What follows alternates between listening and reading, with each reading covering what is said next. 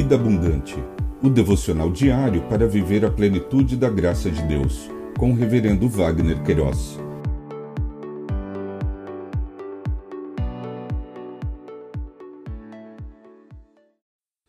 Olá! É um privilégio compartilhar a palavra de Deus. O nosso tema hoje é Conforto na Perseguição. No Salmo 56, verso 1, lemos: Tem misericórdia de mim, ó Deus, porque os homens querem me destruir. Todo dia eles me oprimem e lutam contra mim.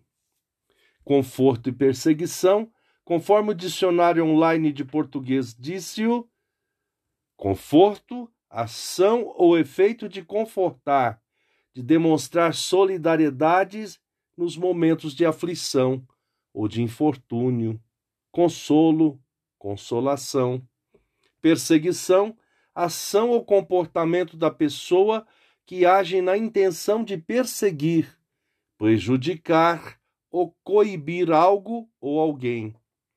O salmista, nesta porção de texto, registrou seu lamento e, ao mesmo tempo, expressou a sua confiança no Deus eterno por ocasião da sua prisão pelos filisteus em Gate.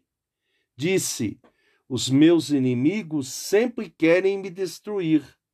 São muitos que atrevidamente me combatem.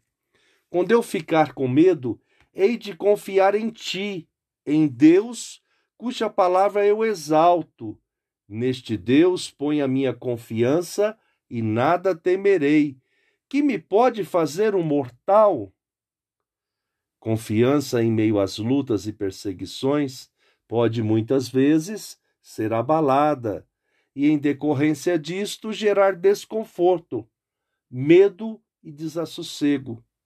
O salmista expressou: Todo dia torcem as minhas palavras, os seus pensamentos são todos contra mim para o mal ajuntam-se, escondem-se, espionam os meus passos, como aguardando a hora de me tirarem a vida.